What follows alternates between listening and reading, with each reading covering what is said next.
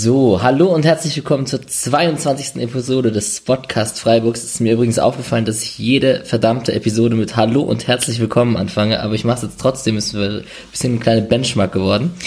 Ähm, und der ein oder andere äh, aufmerksame Hörer hat gehört, ich habe bewusst auf die Champions League Hymne verzichtet, obwohl man sie wieder hätte spielen können.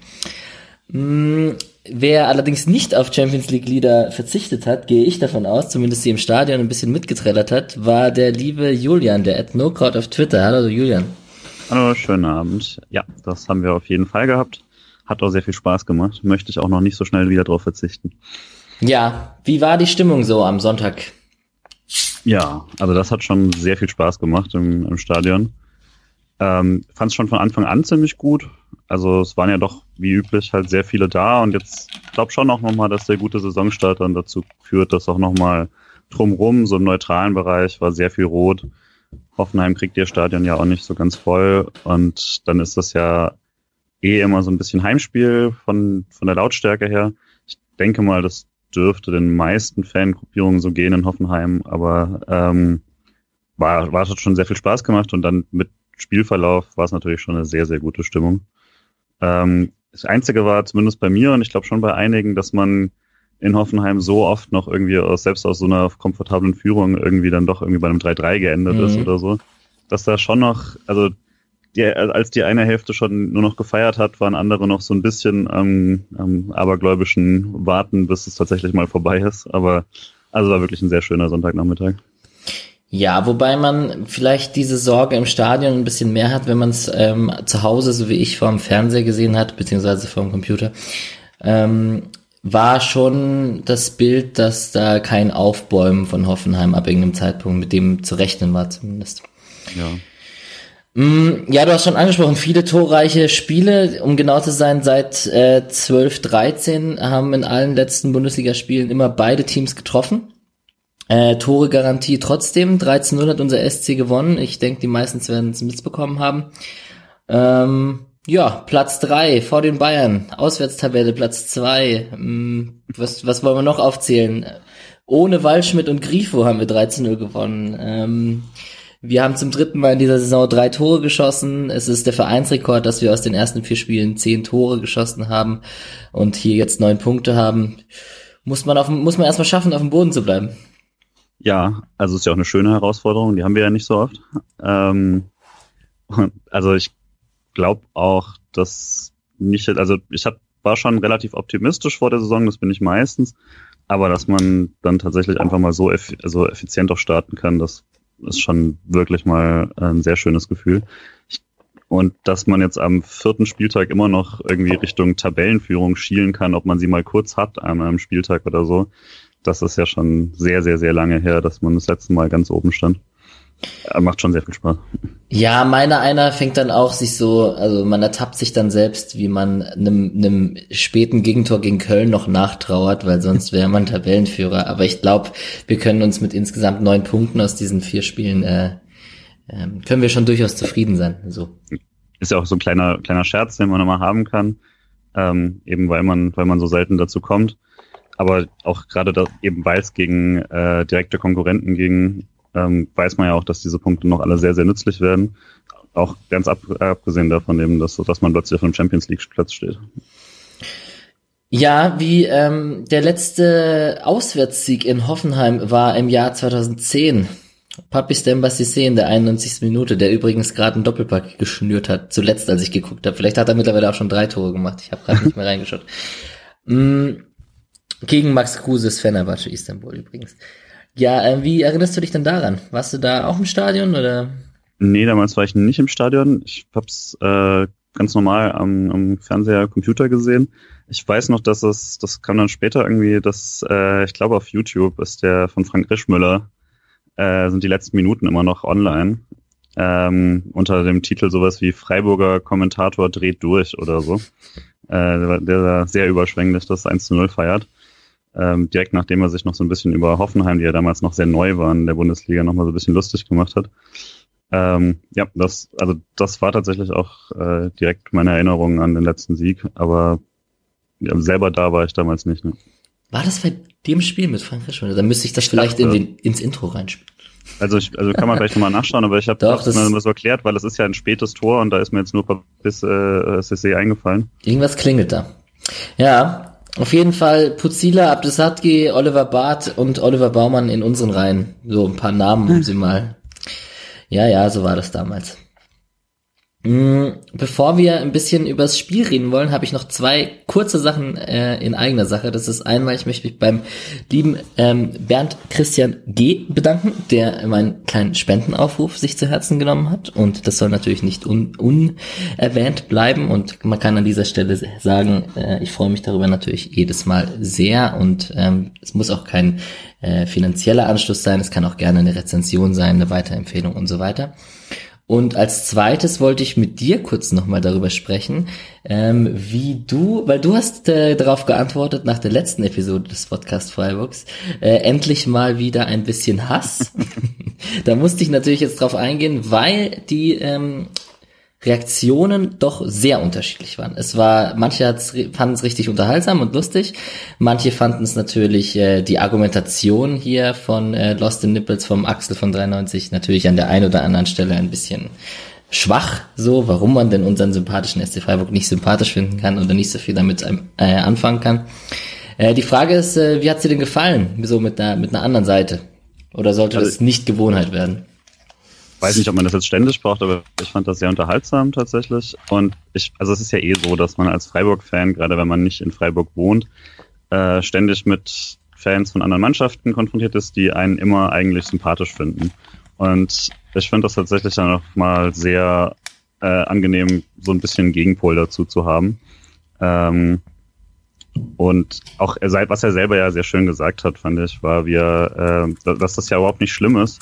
Man hat jeder hat so Vereine, die man nicht mag, und dann trifft das auch mal uns. Äh, Freiburg ist ja eh sehr verwöhnt mit Sympathien äh, in Deutschland und teils international. Äh, dass man auch, was ich einfach mal witzig finde, so eine Perspektive auf jemanden wie Christian Streich oder äh, auf die Freiburger Fans oder die Mannschaft und sonst was zu haben von jemand, der das einfach komplett negativ sieht und natürlich auch äh, eben wegen äh, 93 und äh, David dort ähm, das ein bisschen, eben wie er selber sagt, ein bisschen betrollen kann. Also mir hat das sehr viel Spaß gemacht. Ähm, und selbst, also selbst in Frankfurt, die ja doch zu den ruppigsten Fans gehören, kriege ich immer wieder in Kneipen gesagt, ja, also euch finde ich ja auch schon sehr sympathisch oder so. Und der Streich ist ein super Kerle und sonst was. Also deswegen, äh, man kriegt das ja so selten mal jemand, der äh, da ein bisschen Breitseite geben kann. Mir macht sowas immer Spaß und Fußball ist ja auch nicht, nicht das Allerernsteste der Welt, obwohl man sehr viel Zeit da reinsteckt. Deswegen kann man da auch ruhig mal sowas haben, finde ich. Dem, dem kann ich an dieser Stelle eigentlich gar nichts mehr hinzufügen. Ich war auch der Meinung, dass es äh, auch für mich als Moderator selbstverständlich auch mal ein bisschen interessant war. Und ähm, ja, bisschen, bisschen Hass ist ein zu starkes Wort. Auch das ja, habe ich schon auf Twitter kennengelernt. Äh, Stimmt. Ja, ja, das war natürlich auch nicht so ganz ernst gemeint mit dem Hass. Natürlich. Ich fand es natürlich auch einfach lustig, dass äh, dass man sich selbst mal so sehen kann, wie die, äh, wie die ganzen anderen Vereine, die eigentlich immer irgendwo was abbekommen. genau, schon ein anstrengendes Leben, wenn man so doch nicht so sympathisch ist dann überall. Naja. Mm, ich würde sagen, wir, äh, damit wäre das Thema auch abgehakt und äh, wir versuchen mal ein bisschen auf das Spiel zu kommen. Du warst ja im Stadion und hast es bestimmt ein bisschen emotionaler erlebt. Wenn wir auf die Aufstellung vom SC schauen, fällt uns als allererstes auf, dass wir kamen ja aus einer Länderspielpause heraus und ähm, für SC Freiburg äh, Verhältnisse, also ich kann mich nicht erinnern, wann es zuletzt war, dass elf Spieler tatsächlich insgesamt gleichzeitig unterwegs waren. Da hat sich dann plötzlich diese ganze Debatte mit dem breiten Kader wieder ein bisschen erübrigt. Auf jeden Fall Waldschmidt, Lienhardt, Grifo, Abrashi, Salai, Schlotterbeck, Borello, Kwon, Jeong, Tide und Tempelmann, alle unterwegs in der Länderspielpause. Und kein einziger in der Startelf. Wie hast du die Startelf bewertet, als es, als du sie gehört hast, gelesen hast? Na gut, wenn Lienhardt unterwegs war, war ja zumindest Lienhardt. Oh, du hast ne? recht. Oh, Allerdings war der ja nicht mit der, war der vermutlich mit der äh, U21 oder hm, war der tatsächlich in der A-Mannschaft? Nee, der kam, das war so, dass er mit Österreich, mit der Nationalmannschaft unterwegs war, aber nicht zum hm. Einsatz kam. So rum. Okay, so. Genau. Genau. Äh, ja, also ich habe, also ich habe es mir vorher dachte ich tatsächlich, dass Waldschmidt eher nicht spielt. Äh, einerseits hat das Christian Streich schon öfter so gemacht, dass auch als Petersen zurückkam von Nationalmannschaftseinsätzen und so, den paar, die er da hatte, dass er erstmal nicht gespielt hat. Äh, und ich dachte mir auch einfach, gegen Hoffenheim würde er vielleicht auf eine bisschen ähm, körperlichere Variante setzen.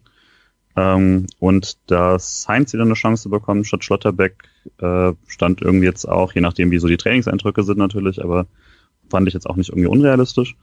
Ähm, also als wir die Aufstellung gesehen haben, dachten wir natürlich auch so, okay, das ist jetzt ziemlich oder relativ konservativ. Ähm, an die Nationalspielersache habe ich tatsächlich gar nicht so viel gedacht ansonsten. Ähm, mhm.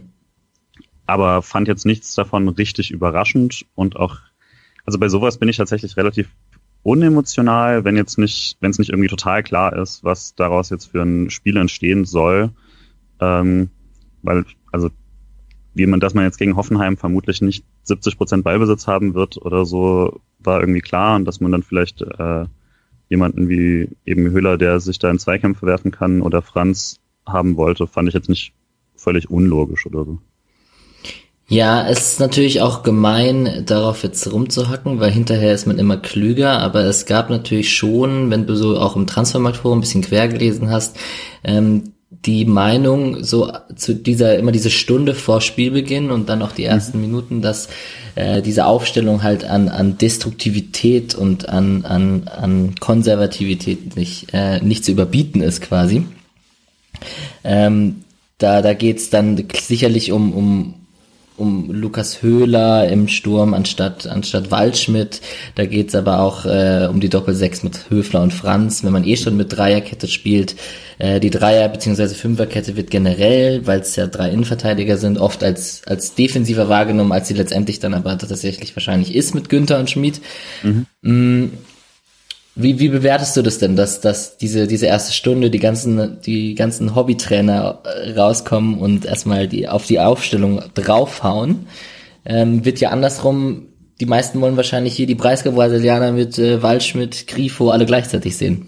Ja, klar. Also geht mir natürlich auch so, dass ich, wenn irgendwie eine Ausstellung kommt, wo dann tatsächlich alle Kreativen, alle spielerisch Starken ähm, zusammen auf dem Platz stehen, auch so diese Wunschaufstellungen, die immer über Twitter und ähnliches laufen, so in der Vorbereitung oder in der ersten Woche oder so, dass das natürlich immer die Sachen sind, die einem am meisten Spaß machen oder auf die man sich freuen würde.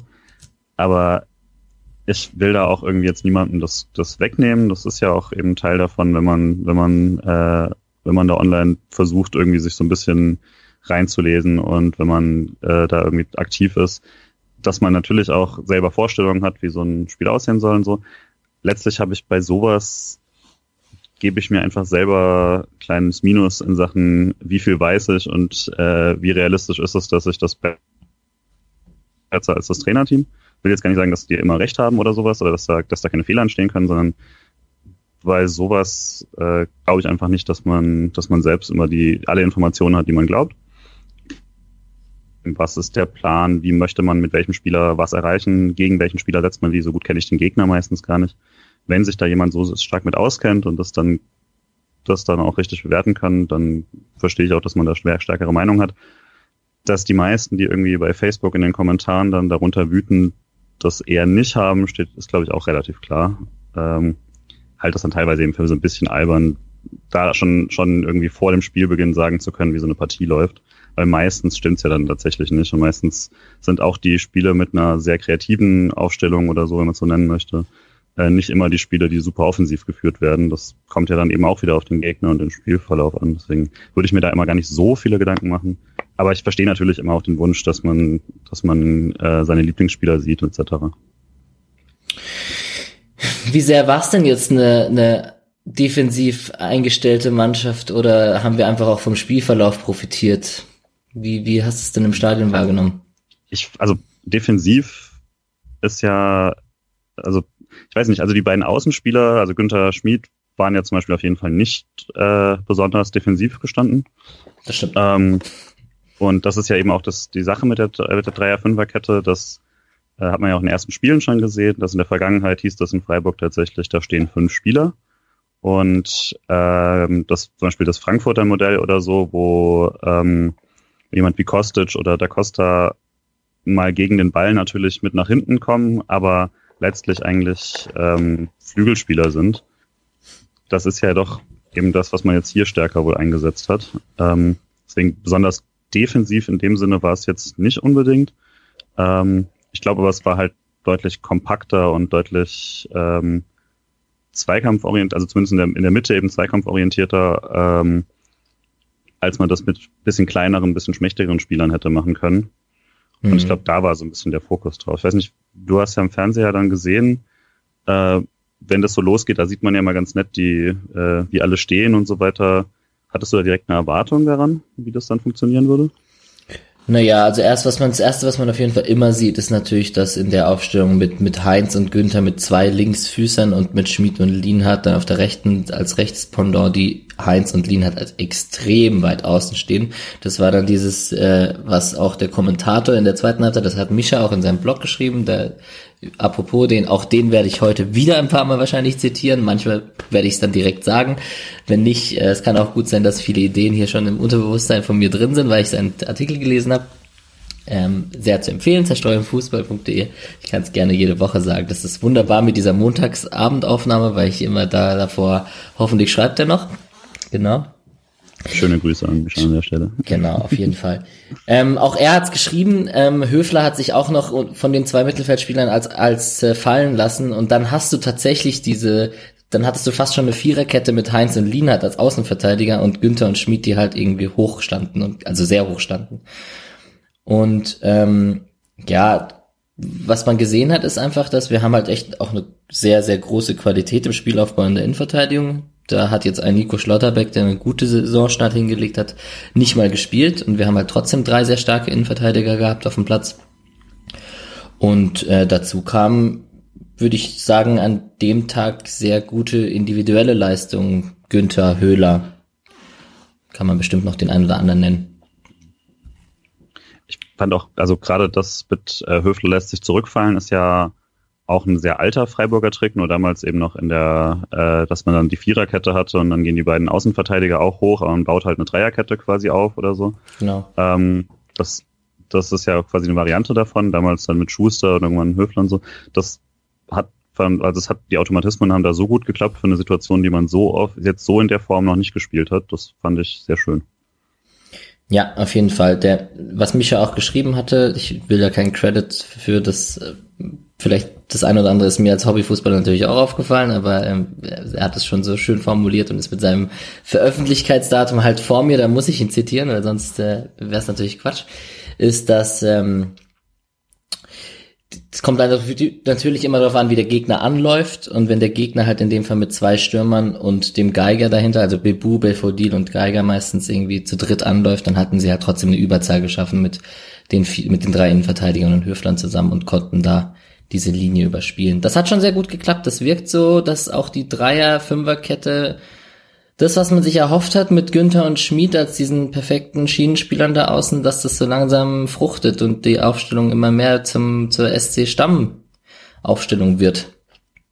Ja, also fand ich auch, so, also fand ich auch von Anfang an quasi sichtbar, also heute, äh, gestern, dass, also dass das offensichtlich eine gute Idee war und vor allem, dass Hoffenheim das war so mein Eindruck, äh, davor auch Angst hatte, weil ähm, also dieses dieses besprochene, wie sie da vorne angehen und so, sobald der Ball im Mittelfeld war, waren die ähm, Hoffenheimer so weit an der Außenlinie, weil sie ja wirklich Angst hatten, da irgendwie direkt überspielt zu werden von auch so Schmid oder Günther war so mein Eindruck, mhm. ähm, dass sie dass sie da schon einiges geopfert haben, um damit das nicht passiert und dann, dass es immer wieder trotzdem passiert, ähm, weil Freiburg es eben auch sehr gut gelöst hat da schien schon ein gewisser Respekt vor genau diesem äh, Aspekt äh, des Freiburger Spiels zu sein.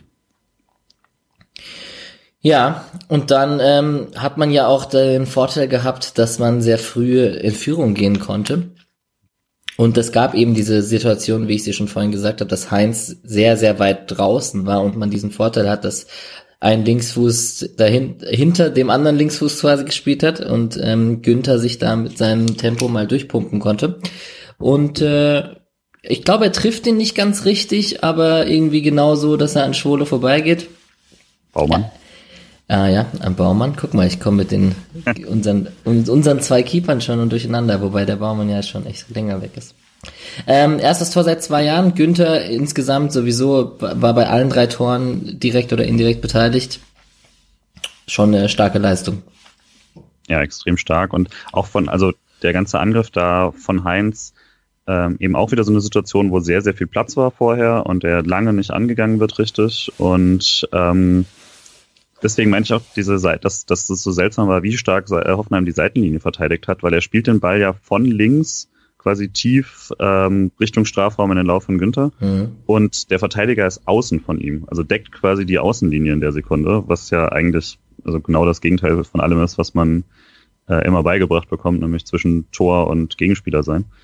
Ähm, Gute Kreisliga-Regel. Genau, also wie, jeder äh, E-Jugendtrainer es auch mal genau. irgendwann beigebracht hat. Und ähm, ja, und dadurch eben plötzlich dieser, dieser, dieser Meter Vorsprung da war, und zwei Meter, und dass, dass Günther da schnell genug ist, das weiß man ja eigentlich mittlerweile. War, dass er ihn tatsächlich mal dann so reinhaut, war sehr schön. Es ging ja dann doch gerne mal irgendwie nicht rein oder sowas. Ich habe noch schon halb irgendwie mit dem Abpraller zu Petersen gehofft oder so. Mhm. Ich weiß nicht, wer mitgelaufen war. Doch, das war ähm, Petersen an der Stelle. Ja, genau. Aber dass er direkt reingeht, das war schon, war schon äh, endlich mal wieder sehr befriedigend. Ja, und dann äh, kam, hat sich langsam in der ersten Halbzeit noch ein weiterer Spieler vom SC Freiburg, diesmal sage ich den richtigen, weil diesmal ist es Schwolo, ein bisschen auszeichnen können, da ähm, Hoffenheim doch zu der ein oder anderen Chance kam. Belfodil hat äh, geschossen, vermeintliche Abseitsposition, gab trotzdem Ecke danach, da könnte man mal drüber diskutieren. Das ist dann die, die, der ein, die einzige Konsequenz, die nicht so sinnvoll ist, wenn der Linienrichter die die Fahne so spät hebt oder eher laufen lässt, weil er ja, wenn er reingehen würde, mhm. sich auf den Videoschiedsrichter verlassen würde und deswegen gibt's dann halt eine Ecke. Äh, ansonsten konnte sich der Schwule da einmal eben gegen Mifodil, gegen Chadebarek, Kadebarek, Kadebarek, keine Ahnung, ähm, doch sehr herausragend noch auszeichnen. Da, da hatte ich irgendwie keine Sorgen in dem Spiel bei unserem Schwoli. Ja, also gerade diese äh, diese Parade da, der flache Ball aufs lange Eck, wo er gerade noch mit den Fingern drankommt. Ja. Das war schon extrem stark. Sah halt auch so ein bisschen aus wie das Pendant zum 1 zu 0 auf der anderen Seite, von der, von der Position vom Schuss her und äh, ist natürlich nicht ganz fair, weil der, wie gesagt, von, von Günther auch sehr, sehr fies getroffen war. Aber äh, wie er den da rausgeholt hat, das, das war schon richtig stark.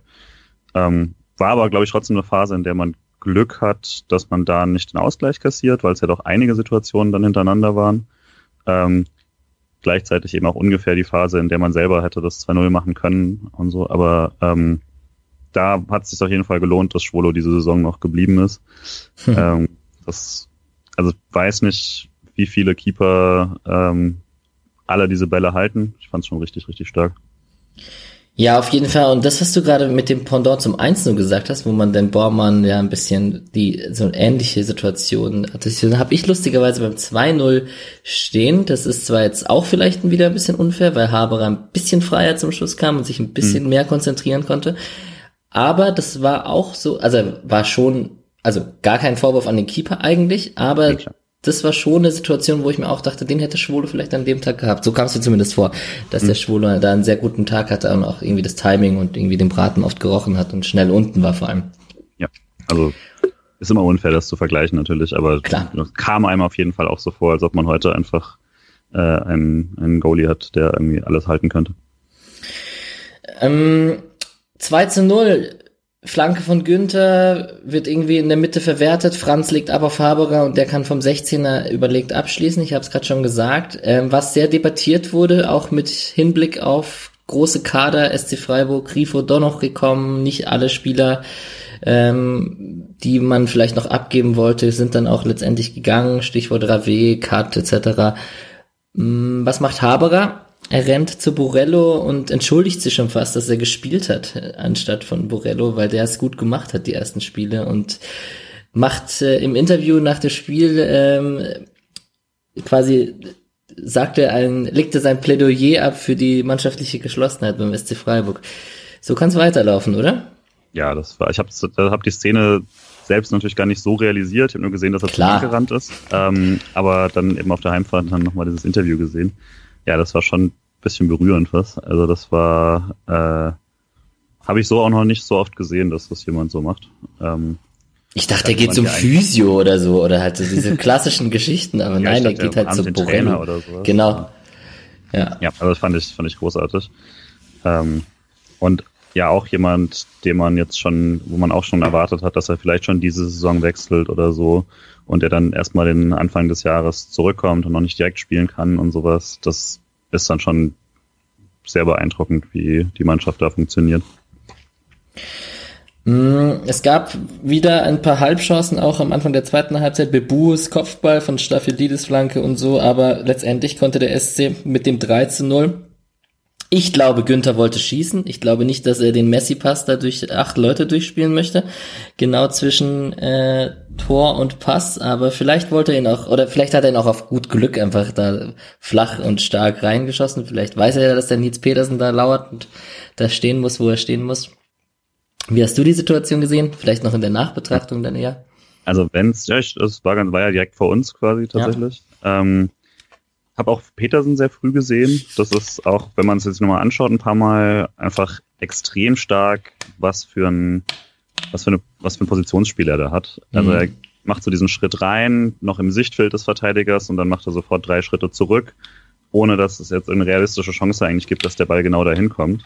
Aber wenn er halt da durchkommt oder wenn der Ball zu lang wird oder sonst irgendwas, ist er halt frei. Und ähm, also von Petersen einfach stark. Ich würde jetzt auch nicht unbedingt glauben, dass, dass Günther diese Flanke so schlagen will, weil dann ist es eine, eine Weltklasse-Flanke, also eine Champions League-Flanke. Ähm, so nämlich. Dann wollte sie ja doch spielen. Ja, dann wollte sie vielleicht. Ja. Und ähm, nächstes Jahr. Und aber so oder so, man kann ja auch einfach mal sagen, jetzt, er wollte so und das war, war fantastisch so gemacht, weil das läuft ja einfach gerade und hat es auch verdient, dass der mal so klappt.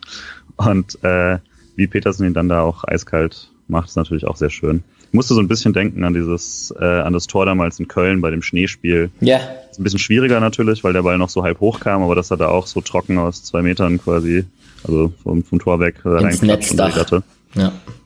Ja, also das, das äh, war super. Es gab dann noch eine lange Überprüfung, also wirklich hat ewig gedauert im Stadion okay. äh, von diesem Tor. Ja.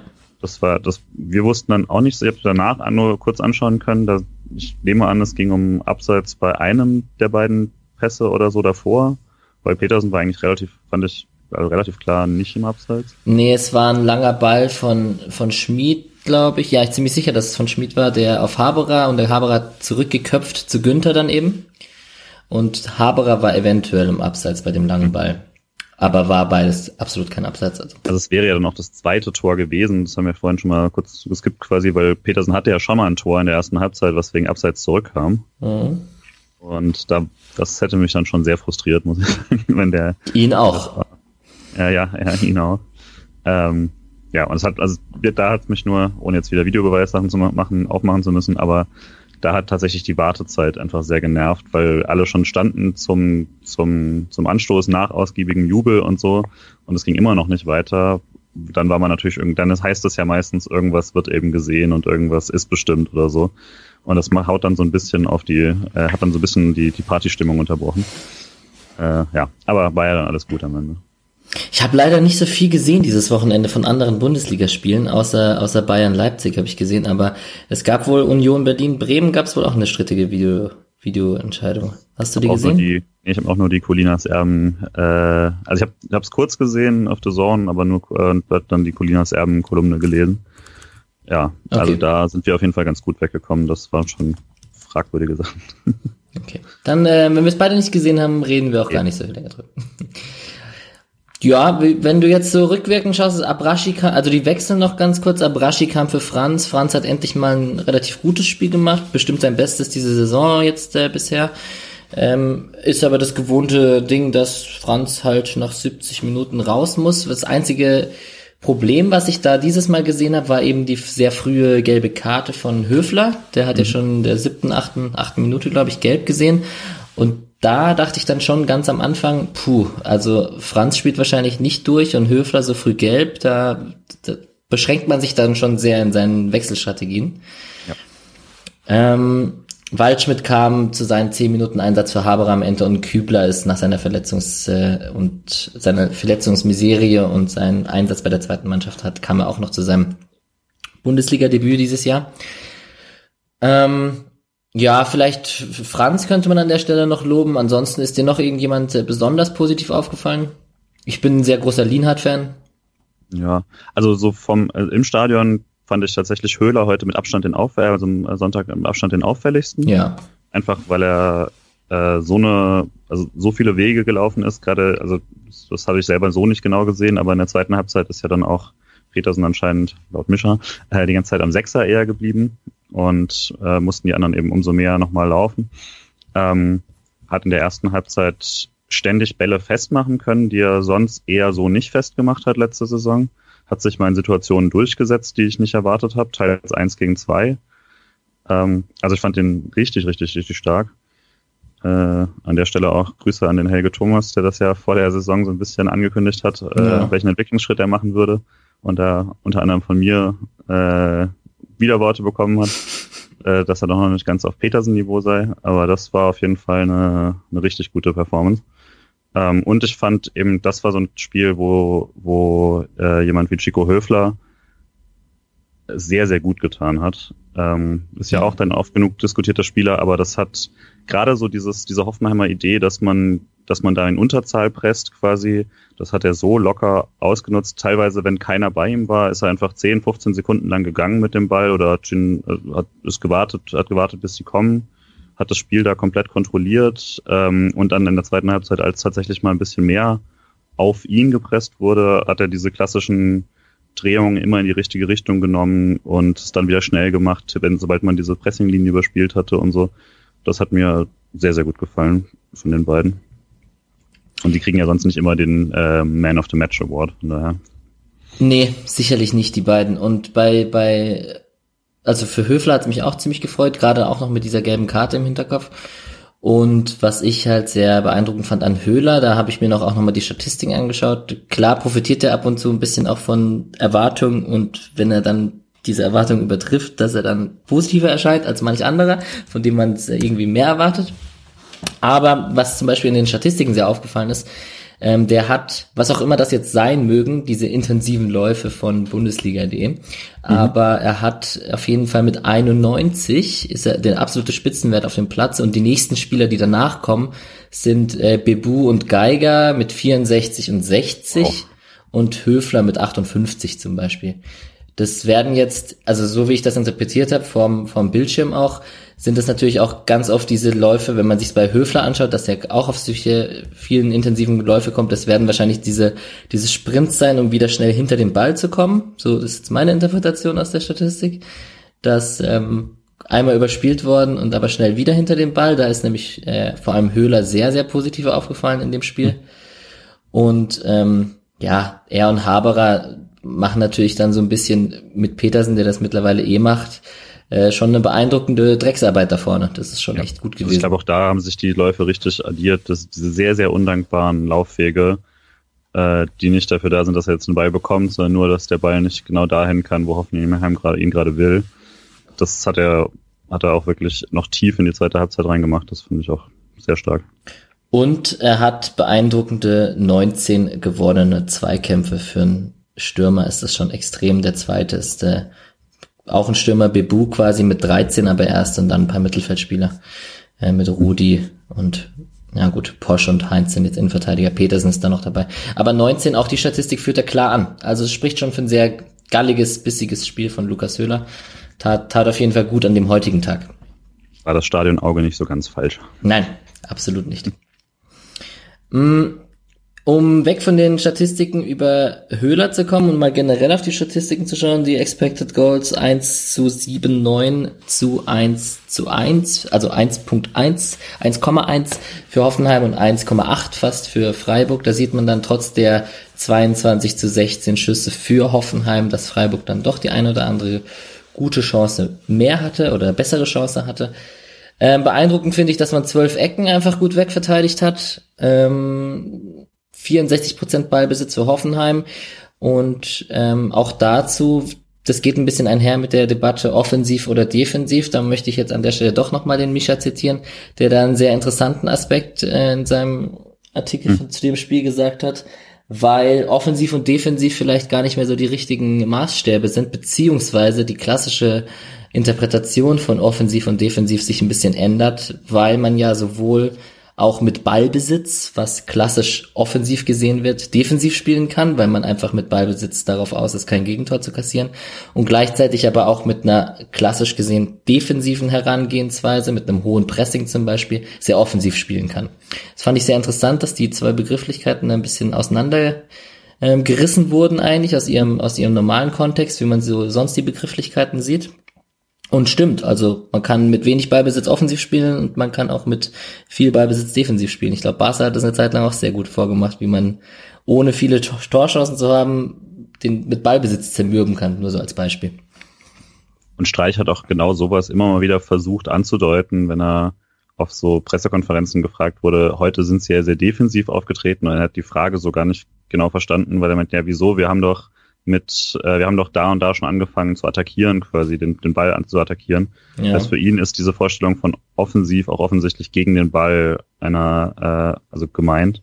So denkt man aber klassischerweise natürlich nicht darüber nach, sondern dann geht es eigentlich darum, wie oft habe ich den Ball im gegnerischen Drittel und sowas.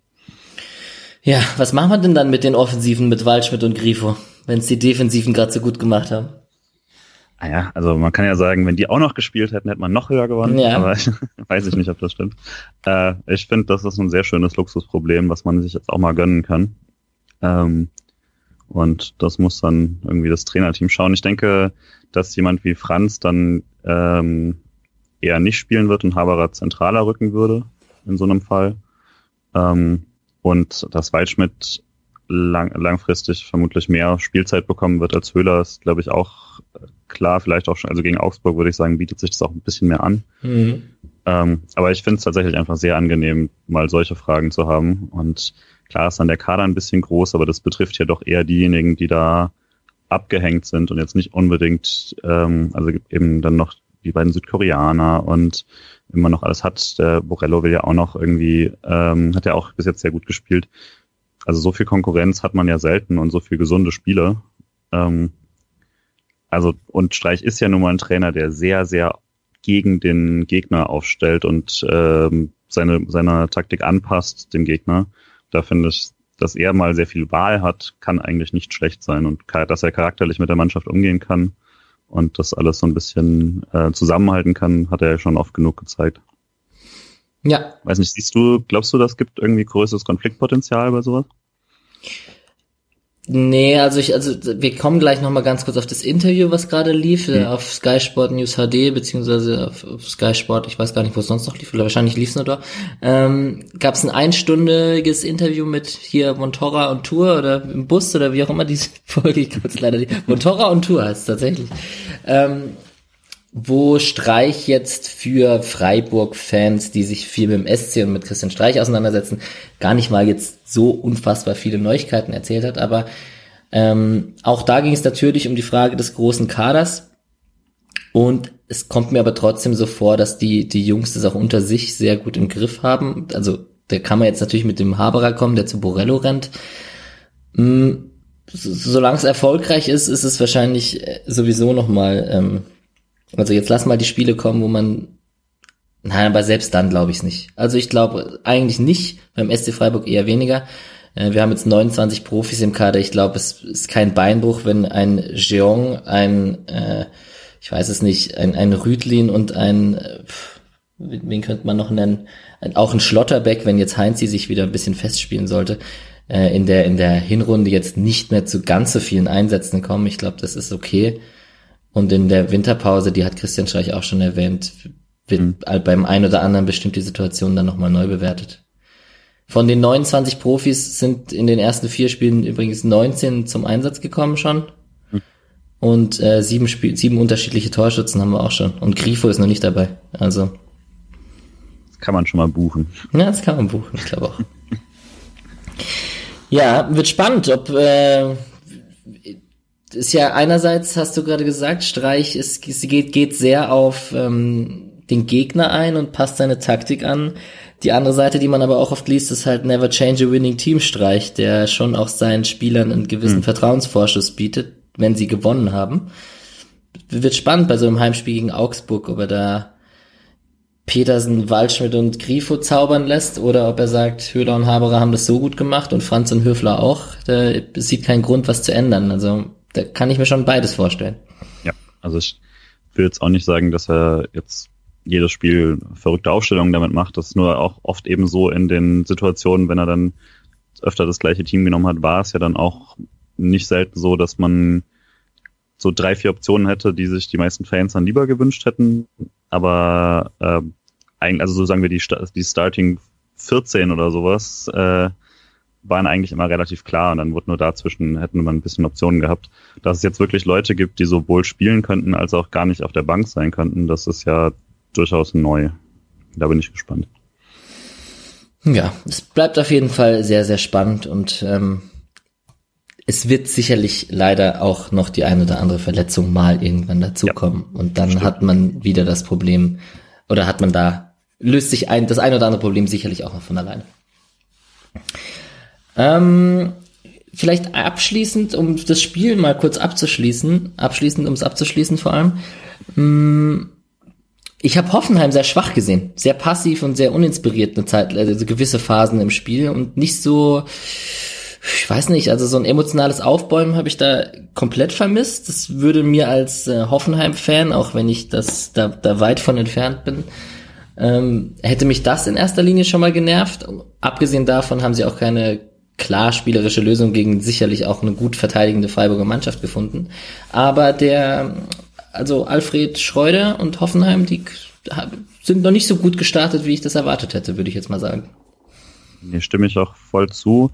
Es war auch irgendwie, also ich glaube, so wie sie das gespielt haben, kann es nicht die Idee gewesen sein, dass man vorne so wenig Druck hat einerseits, vor allem in der ersten Halbzeit, ähm, dass das Pressing quasi immer einer zu wenig und dann aber auch nicht so, also wirklich Freiburg hat es gut gemacht, aber es auch, war auch sehr leicht. Also teilweise war die Lösung von Hoffenheim einfach nur jeden zuzustellen und drei, vier Leute konnten wirklich 20, 30 Meter lang, also verschiedene konnten immer wieder 20, 30 Meter lang einfach durchlaufen. Und dann haben sie es, dann war es relativ, dann, wenn es eng wurde, haben sie es mit guten Pässen umspielt. Aber also ich nehme an, dass eigentlich die Idee da eine andere war. Ähm, und das, also er hat auch in der Pressekonferenz ja sowas gesagt wie, so defensiv muss man als Sechser da gar nicht spielen.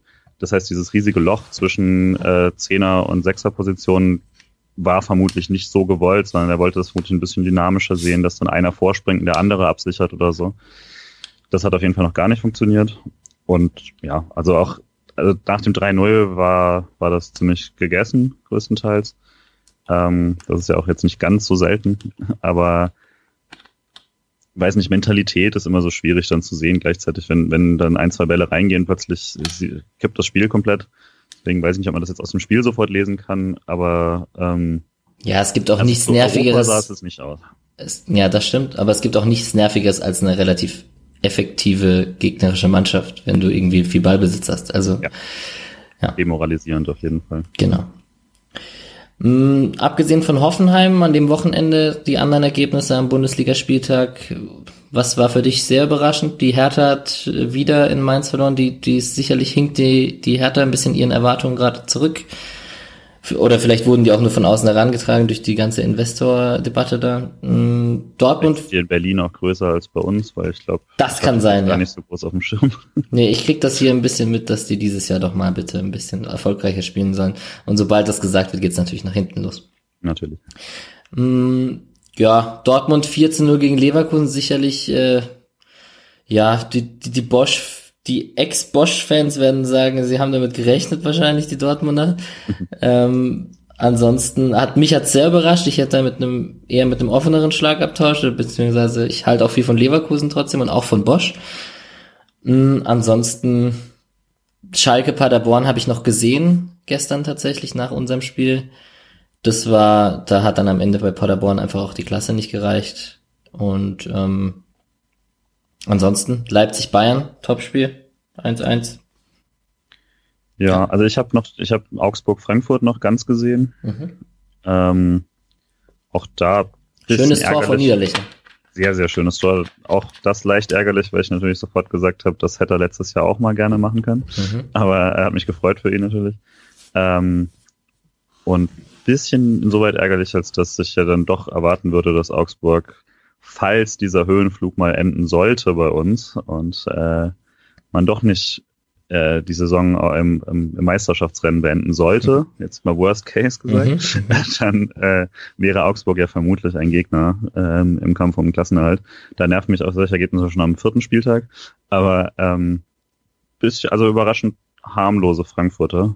Ähm, das habe ich noch gesehen. Ansonsten ähm, wer da oben immer wie spielt, das nehme ich eigentlich meistens mehr so aus. Das, das gucke ich dann halt ganz gerne, aber da bin ich relativ emotionslos, gerade so im frühen, also früh in der Saison, weil ich eben noch gar nicht weiß, für wen und gegen wen ich bin, weil, also ähnlich wie Axel das letzte Woche gesagt hat, das kommt dann immer auf die Tabellenkonstellation an. Aber jetzt musst du ja eher auf die Teams von oben schauen. Als von ja, eben, jetzt müsste man schon sagen, Unentschieden zwischen zwei Top-Teams immer gut für uns. Stimmt, ja. Und dementsprechend, wir haben Punkte gut gemacht auf beide. Ja. Und vor den Bayern. Das ist doch schön. Na gut, ich hoffe, die eine oder andere Ironie ähm, hört man raus. Auch das wurde bei, bei dem Streichinterview gerade auf Sky Sport News HD ähm, thematisiert, und zwar eure Champions League Gesänge im Stadion.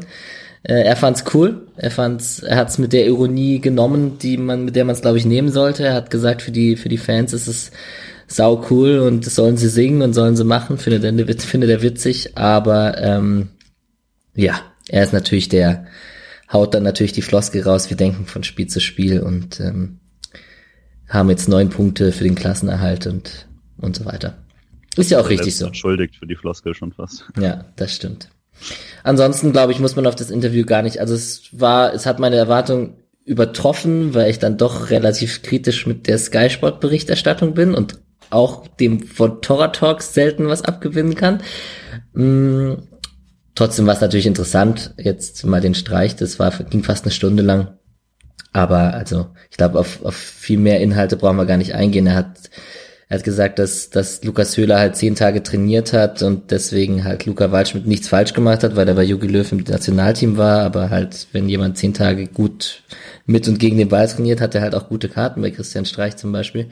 Und solche klassischen Aussagen, die man auch von ihm kennt, also von, von Lob zum ganzen Staff und ziemlich ziemlich Understatement, was, was seine eigene Person betrifft und Hartenbach und Seyer werden gelobt und Keller wird gelobt und der, der Weg von Nils Petersen wird, wird gelobt und wie, wie er ähm, dort jungen Spielern immer sagen kann, dass der als Joker auch funktioniert hat und so weiter.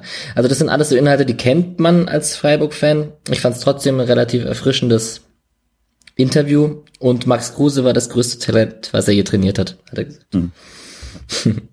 Ich habe auch wenig, wenig hinzuzufügen, aber ich fand ihn sehr selbstbewusst im Auftreten, also als Freiburger quasi. Ich fand, er hat es nochmal, war ihm vielleicht auch so eine Herzensangelegenheit, dieses, wir sind die Kleinen, nicht immer so hervorzuheben, sondern dieses, bei uns verdient man auch gut Geld, was er auch alles schon mal gesagt hat, ja, aber dann ja. nochmal alles jetzt zusammengeguckt hat, bei uns wird hervorragend gearbeitet, wir machen das und das sehr gut. Das, manchmal will er ja diesen Narrativ so ein bisschen, bisschen konterkarieren, wenn er das zu oft gefragt wird bei einer Pressekonferenz, habe ich einen Eindruck. Und da hat es, war es ihm schon, glaube ich, mal eine äh, Herzensangelegenheit, das einfach mal auch so selbstbewusst die Arbeit vom SC Freiburg hervorzuheben auf so einer Bühne. Ja, er hat das Einzige, wo er, er hat ein bisschen das Understatement sogar rausgenommen, weil er gesagt hat, ähm, also das 15, also Platz 15 und Klassen halt quasi so das. Minimalziel ist, aber er trotzdem natürlich immer nach mehr strebt und auch jedes Spiel gewinnen möchte, quasi, das ist jetzt wieder die Floskel, aber es geht eigentlich trotzdem darum, er hat nicht gesagt, er ist vollends zufrieden, wenn er, fünf, wenn er Platz 15 erreicht, sondern er hat schon ein bisschen Luft nach oben gelassen. Vielleicht ist das gerade das Selbstvertrauen des Momentums. Und ähm, was, was ich doch vielleicht als interessantesten Aspekt fand, das kannte man auch schon, war aber nochmal, wie sehr es ihm am Herzen liegt und wie sehr er betont hat, dass ähm, die ganz, ganz jahrelange Zusammenarbeit am Ende im Guten auseinandergehen sollte. Also, dass man da irgendwie den geeigneten Zeitpunkt findet, ähm, wenn die Energie nachlässt und wenn es für beide Parteien am besten ist, ähm, ohne verbrannte Erde, war, sein, war sein, seine Formulierung dazu kein Volker Finke-Abgang quasi, war, glaube ich, auch so ein bisschen der Gedanke. Ja, ich, man, man hat es, glaube ich, ein bisschen rausgehört, wenn man, wenn man sich mit dem SC Freiburg beschäftigt hat. Das kann gut sein, ja. Ja, ansonsten, das gibt's bestimmt nachzuschauen irgendwo im Internet. Ähm, Würde ich mal davon ausgehen. Mm, in klassischer Manier hier gehen wir noch auf die ausgeliehenen Spieler und auf die anderen Teams ein. Ich würde mal ganz kurz auf die ausgeliehenen Spieler zu sprechen kommen. Du kannst gerne unterbrechen, wenn du irgendwas noch dazu zu ergänzen hast. Der einer, der nicht ausgeliehen ist, sondern festgewechselt ist, hat einen Doppelpack gemacht in der zweiten Liga. Das war Tim Kleindienst. Hast du es mitbekommen? Nee, habe ich äh, gar nichts gesehen von der zweiten Liga dieses Jahr. Doppelpack ich finde es aber immer noch sehr schade, dass er weckt. Ja, da ärgert sich der Micha. Ja, auch. Genau. Ja, ansonsten, Kevin Schlotterbeck, Union Berlin, saß auf der Bank beziehungsweise auf der Tribüne, war ja noch gelb-rot gesperrt. Sein Innenverteidiger-Kollege Subotic hat jetzt gelb-rot bekommen. Das heißt, für ihn ist nächste Woche beim Spiel in Leverkusen, ob man da dabei sein will als Innenverteidiger, weiß ich nicht von Union Berlin, aber er wird bestimmt wieder seine Chance bekommen, wenn jetzt Subotic rausgeflogen ist und gesperrt ist. Ähm, ähnliches Leid hat, also ähnliches Leid, was Gegentore betrifft, äh, hat Mo Dräger mit Paderborn hinnehmen müssen. 15-0 gegen Schalke verloren. Konnte auch er nichts dran ändern. Ich habe Spiele so mit, mit einem offenen Auge oder ein bisschen nebenher habe ich es verfolgt. Ähm, hatte eins, zwei gute Vorstöße auf der rechten Seite. Aber da hat am Ende dann die Klasse tatsächlich nicht gereicht. Die spielen nächsten Samstag hier bei der Hertha in Berlin. Unsere Profis in der zweiten Liga, Pascal Stenzel durchgespielt, 2 zu 3 in Regensburg gegen Chima Okorochi gewonnen, der ebenfalls durchgespielt hat auf Regensburger Seite. Äh, Pascal Stenzel hat einen Elfmeter verursacht. Mhm. Die sind aber jetzt, ja, Elfmeter verursachen von Pascal Stenzel kennt man, würde mhm. ich jetzt mal so aus dem Gefühl heraus sagen. Mhm, ansonsten, die waren jetzt vor dem Spieltag Tabellenführer. Ich weiß gerade nicht, wie es bei Hamburg gegen Pauli steht. Die spielen gerade gegeneinander. Ähm, Pauli 2 zu 0.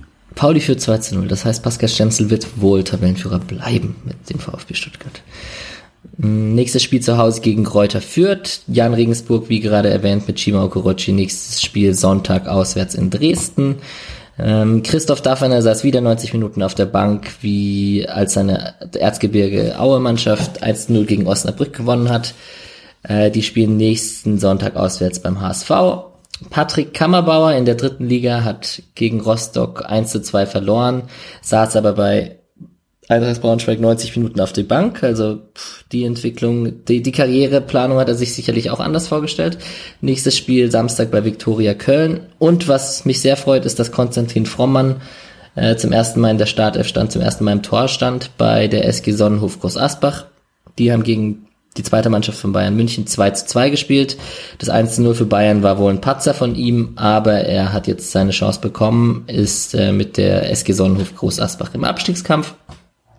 Und mal schauen, ob er nächstes äh, Spiel am Samstag in Unterhaching wieder auf dem Platz steht. Das sind so die ausgeliehenen Spieler. Hätten ja ein paar mehr sein können, wurden es aber nicht. Und ähm, die anderen Teams, da komme ich natürlich jetzt auf die Kick-Tipp-Runde zu sprechen und musste dich erstmal fragen, warum du null Punkte getippt hast. Ja, also ich, ich bin ja beim Kicken, äh, beim Tippen immer sehr gut. Sehr, sehr gut tatsächlich. Letztes Jahr meine persönliche Tipprunde gewonnen. Aber äh, relativ pessimistisch, auch was den SC angeht, weil ich immer das Gefühl habe, ich tippe zu positiv wegen äh, Emotionen und versuche das dann so konterkarieren. Und jetzt läuft dieses Jahr so gut, da bin ich natürlich relativ chancenlos, wenn ich, ja, wenn auf einmal ja. alles gut läuft. Äh, würde die würde die Meisterschaft so laufen wie die meisten Leute in der Tipprunde, dann hätte der SC am Schluss jedes Spiel 2 zu 1 gewonnen. Ähm, ja, und dementsprechend, ja. Äh, kommt die Aufholjagd hoffentlich nicht, weil ich werde vermutlich weiter so tippen und ich lasse mich gerne eines Besseren äh, belehren. Verstehe, verstehe. Das ist natürlich auch eine Herangehensweise. Ähm, ja, der, der gute User Uwe Spieß führt ähm, äh, mit 36 Punkten den Kicktipp an. Und ähm, was man dazu vielleicht noch sagen kann, ein bisschen Nachsicht haben mit meinem Na Nachtragen von den U19-Spielen. Das ist äh, ein kleiner Zeitfresser, der nervt mich ab und zu. Bin ich auch ganz ehrlich. Bin ich auch ganz ehrlich. Ähm, Kommen wir kurz zur Leistung der unterschiedlichen Mannschaften vom SC noch. Die zweite Mannschaft hat äh, ihren zweiten Sieg in Folge gefeiert, hat 2 zu 1 bei der TSG Barling gewonnen, ist jetzt Zwölfter. Buk Halfer und Nieland waren die Torschützen. Äh, interessant aus Profisicht, Luca Itter hat äh, 67 Minuten gespielt, Rüdlin Tempelmann auch im Einsatz, aber auch Itter ist dann wohl jetzt gehört wieder zu den fitteren Spielern. Also der Kader wird nicht kleiner. Äh, die nächsten Spiele, jetzt kommen zwei Heimspiele, am Mittwoch das Nachholspiel gegen FSV Frankfurt und am Sonntag zu Hause gegen die äh, gegen FC Astoria Waldorf, vierter Platz. Die U19, die A-Jugend haben zu Hause 2 zu 0 gegen Mainz verloren. Die sind Tabellenführer in der A-Junioren Bundesliga Südwest. Ähm, und spielen jetzt am Samstag bei der TSG Hoffenheim, dritter Platz. Können es ja versuchen, den Profis nachzumachen. Und die Frauenmannschaft vom SC kam nicht über ein 0 zu 0 beim SC Sand raus, hat jetzt einen Punkt nach drei Spielen. Ist schon eher ein Fehlstart für die Frauen vom SC, muss man schon so sagen. Mhm. Ähm, vielleicht, äh, ich kenne mich, äh, ich müsste mal wieder einen Experten hier zur Seite holen, der uns da mehr erzählen kann, weil ich von den Spielen natürlich auch nicht so viel gesehen habe. Äh, sieht nach einer also für einen Abstiegskampf ist jetzt wahrscheinlich viel zu früh zu reden, aber es sieht auf jeden Fall mal nach einer Übergangssaison aus, wo man nicht irgendwie die Erwartungen übersteigt und oben mitspielen kann, so wie man das zuletzt des Öfteren gemacht hat. Ähm, Kim Fellhauer, die Spielerin, hat sich verletzt. Und ähm, ja, ansonsten würde ich sagen, würde ich dem die nächsten Wochen mal schauen, dass ich mir da wieder jemanden einlade, der uns da ein bisschen mehr zu sagen kann. Ist natürlich aber auf jeden Fall interessant, ein Punkt nach drei Spielen, da hat man sich sicherlich mehr erwartet. Die spielen jetzt aber alle beim FC Bayern, die Spielerin. Und der Trainer. Und der Trainer, genau. Nächstes Spiel ähm, beim MSV Duisburg. Und ähm, das war's mit den anderen Mannschaften. Und jetzt würde ich dich zum Abschluss eigentlich nur noch fragen, ähm, gewinnen wir gegen Florian Niederlechner oder nicht? Also ich weiß nicht, ob das tatsächlich stimmt oder nur mein Gefühl ist, aber gefühlt treffen ehemalige Freiburger immer besonders gerne gegen uns. Ähm, Kann er ja. Sag ich, Können ja trotzdem gewinnen. Ja, eben, deswegen. Aber so wie wir Tore schießen, ist das ja alles gerade egal. Hm. äh, ich bin tatsächlich relativ optimistisch. Ähm, ist, die Gefahr ist natürlich, dass das wieder ähnlich wie gegen Köln wird. Und man muss ja auch mal sagen, die, diese, äh, ist ja jedem eigentlich bekannt, aber diese neun Punkte, ähm, so stark das jetzt gegen Hoffenheim war, hätten ja gegen Paderborn und äh, teilweise gegen Mainz auch nicht so kommen müssen, sondern da hat man ja teilweise einfach ein bisschen das Spielglück mal gehabt, ähm, gerade gegen Paderborn. Und ähm, deswegen weiß ich nicht, ob, ob man, ob wir, und Augsburg hat gerade gewonnen. Das heißt, alle Zeichen sind jetzt eigentlich nicht per se dafür, dass jetzt hier der, der tatsächlich der Dritte gegen den, was auch immer, 14. oder so spielt. Trotzdem glaube ich, das gewinnt man, weil man gerade ge äh, gewarnt war von dem Köln-Spiel und äh, weil man einfach drei Tore schießt, dann darf auch Augsburg zweimal treffen, dann ist das auch egal. Ja, meinen Optimismus kann man mir, glaube ich, gerade auch nicht nehmen. Zuletzt habe ich die Champions League-Hymne angesungen und dann haben wir aber verloren. Deswegen habe ich das jetzt mal gelassen. Augsburg äh, aus dem DFB-Pokal rausgeflogen gegen den SC Verl, dann 5 zu 1 gegen Dortmund verloren. Ist natürlich auch ein undankbarer erster Gegner. 1 zu 1 gegen Union Berlin gespielt, 3 zu 2 in Bremen verloren und dann aber jetzt 2 zu 1 gegen Frankfurt gewonnen. Äh, ich habe noch nicht so viel von denen gesehen. Du hast jetzt das Spiel gegen Frankfurt gesehen, hast du gesagt. Dann müssten ja Niederlechner und Schmid treffen, deiner Rechnung nach. Sehe ich das richtig? Ich weiß ja nicht, ob ehemalige Augsburger die gleichen Regeln folgen. ähm, aber ich nehme es gerne. Also Schmid, Grifo, Petersen, schon okay, würde ich, würde ich unterschreiben. Sehr gut. Der und mit einem frühen Sieg äh, hätte man ja tatsächlich die, also mit einem Sieg um 15.30 hätte man die Tabellenführung. Ich möchte es nochmal in den Raum werfen. Oh, wenn das. Ich weiß. Ah, nee, Dortmund spielt gleichzeitig. Ja, gut, da muss man einfach nur. Äh, nee, doch, genau. Also 15.30 Freiburg und Dortmund spielt erst am nächsten Tag gegen Frankfurt und Leipzig spielt um 18.30 Das heißt, man hätte, hätte es in der Hand. Also, wenn das nicht Ansporn genug ist, dann ähm, weiß ich auch nicht. Und dann die Live-Tabelle im, im Stadion ja, sehen. Also auf jeden Fall den, den Screenshot machen und äh, aufhängen bisschen Spitzenreiter singen. Ja, das klingt doch nach einem Plan. Für Samstag um 17.20 Uhr, wenn der SC Freiburg Tabellenführer der ersten Bundesliga ist. So. Ähm, wirst du im Stadion sein? Nein, leider nicht mehr. Die nächsten Spiele kann ich leider erstmal nicht. Äh, ich werde das Spiel vermutlich nicht mal live sehen können, weil ich da äh, selber deutsche Meisterschaft im Flag Football ausspiele. Hm. Und äh, danach wieder äh, hoffentlich gegen Frankfurt das nächste Mal zu Hause im Stadion. Also in Freiburg. Okay. Na dann äh, hoffen wir mal, dass es äh, kein schlechtes Omen ist, dass du nicht da sein wirst. Und freuen uns auf die Tabellenführung. Ja. Ähm, ich danke dir sehr, dass du an diesem Montagabend ähm, geduldig mit mir warst, dass wir uns so spät mhm. getroffen haben. Hier äh, getroffen haben wir uns nicht, aber doch, online haben wir uns getroffen. Und ähm, ja, ich denke, wir sind äh, pünktlich zum morgigen Kaffee. Der ein oder andere User wird wissen, wen ich meine. Ähm, pünktlich fertig und dann kann man sich das bei der Zugfahrt gemütlich anhören, wie wir hier über das Spiel und über alles andere gequatscht haben. Es hat mich sehr gefreut, Julian. Ja, mich auch. Hat wieder sehr viel Spaß gemacht. Gerne wieder bis zum nächsten Mal. Cool. Mach's gut und einen schönen Abend dir. Ciao. Ciao.